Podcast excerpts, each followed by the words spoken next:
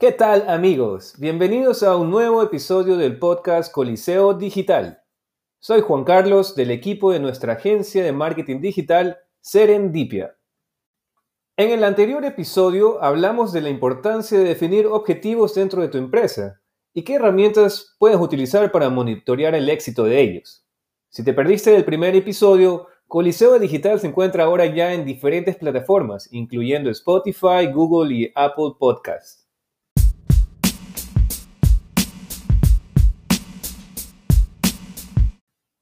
Últimamente recibí varias preguntas sobre objetivos, así que vamos a iniciar la primera parte de este episodio compartiendo más experiencias relacionadas a aquellas preguntas.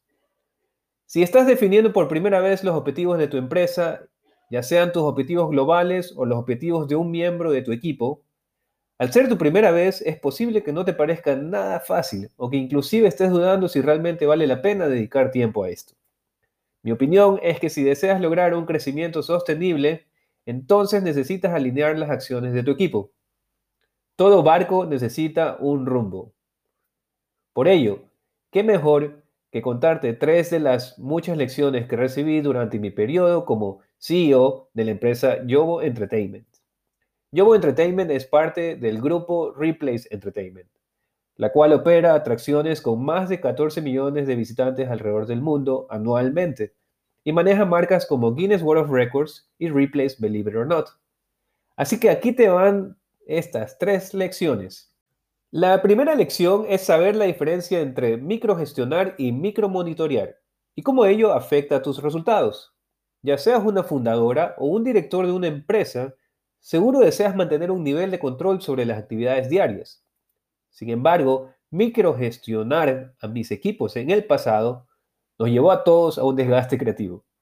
El microgestionar a un equipo, en mi experiencia, llega a crear espacios para lo que llamamos desmotivación laboral. Ahora, micromonitorear es para mí la otra cara de la moneda. Micromonitorear las actividades y los objetivos de tu empresa significa el estar atento a los detalles y mantener una comunicación abierta con tu equipo. Mi recomendación es que debes empoderar a tu equipo a definir sus propios objetivos y dejar que ellos sean responsables sobre las decisiones y sus resultados. Tu trabajo se debe basar en monitorear y ayudar a tu equipo a lograr esos objetivos. Si deseas saber más sobre el término micromonitoring, te recomiendo el libro Leadership Dubai Style del autor y doctor Tommy Weir. Las anécdotas que te ofrece este libro hablan sobre cómo el liderazgo ha convertido a Dubái en una de las regiones de mayor poder económico en el mundo. Mi segunda lección fue darle mayor atención a lo que realmente motiva a tu equipo y cómo ello se puede traducir en una nueva cultura empresarial. Si deseas lograr un ambiente creativo y maximizar las posibilidades de innovación en tus productos o servicios, entonces esto te debe interesar. Existen excelentes métodos para analizar los valores y lo que realmente motiva a tu equipo. Uno de mis favoritos se llama Spiral Dynamics. En esta ocasión te voy a contar sobre la teoría de los tres tipos de motivación que en general todos tenemos. Uno, la motivación biológica. Por ejemplo, si tienes sed, tomas agua. Dos, la motivación extrínseca. Si te pagan un sueldo, trabajas y si te dan un premio o un bono, en teoría trabajas más algo típico que se aplica en la mayoría de las empresas del siglo XX. Tres, es la última y la más importante en mi opinión, la motivación que realmente da frutos en la creatividad de tu equipo, la cual se define como la motivación intrínseca. La motivación intrínseca se basa en amplificar la autonomía de tu equipo sobre sus actividades laborales. Se basa en reforzar un ambiente de aprendizaje entre tus colegas y finalmente en amplificar el significado de las acciones que cada uno toma. Después de todo, una persona disfruta de lo que hace cuando se siente en compromiso y defiende la misión de su trabajo cada día. Esta teoría de los tres tipos de motivaciones los explica el autor Daniel Pink en su libro Drive. Si el marketing es lo primero y lo último que realizas cada día, entonces este es un libro que no te puede faltar en tu vida. La tercera lección que les dejo se basa en la experimentación continua dentro de tus objetivos. ¿Sabías que empresas como Amazon o Google realicen más de 10.000 experimentos anualmente? Al monitorear sus objetivos, puedes identificar qué puntos de riesgo o qué nuevas oportunidades tiene tu negocio. Al implementar experimentos, puedes validar si estas nuevas oportunidades son tan reales como lo parecen. Imagina ahora tus objetivos y los que tus equipos se han planteado. ¿No te parece extremadamente eficiente si puedes lograr el mejor resultado al utilizar la menor cantidad de recursos? Si te parece lógico, entonces mi recomendación es lo siguiente. Todo experimento debe partir de una hipótesis.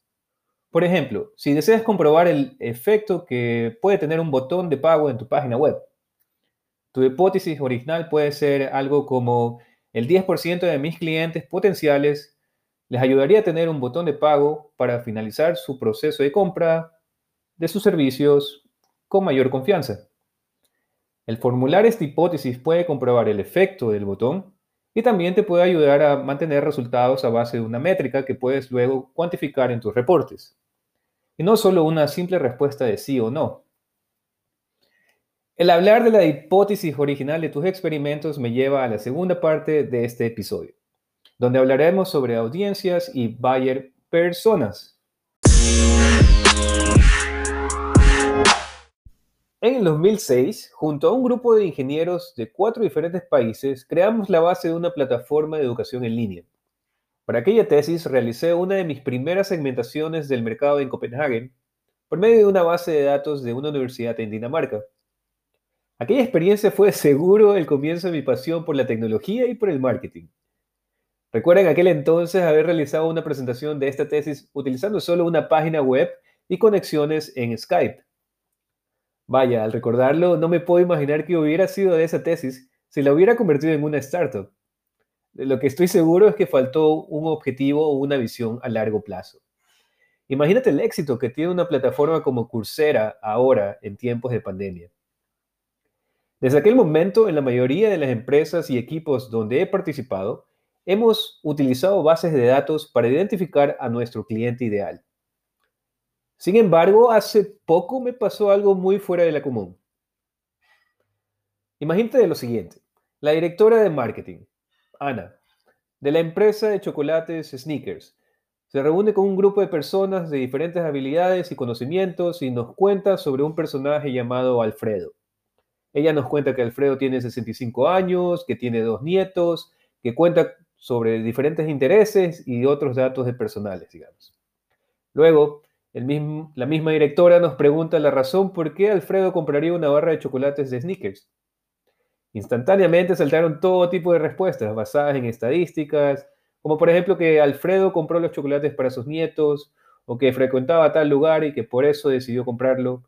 Y así saltaron más y más ideas, pero nadie daba la respuesta que la directora estaba buscando. Luego de varios minutos, la directora dice con una voz un poco irónica que la razón por la que Alfredo compró la barra de chocolates es simplemente porque tenía hambre. Esto pasó en realidad y no solo una sola vez, sino varias veces con diferentes grupos de personas. Parece que estamos tan acostumbrados ahora a utilizar bases de datos para determinar nuestras conclusiones que hemos olvidado dos reglas importantes.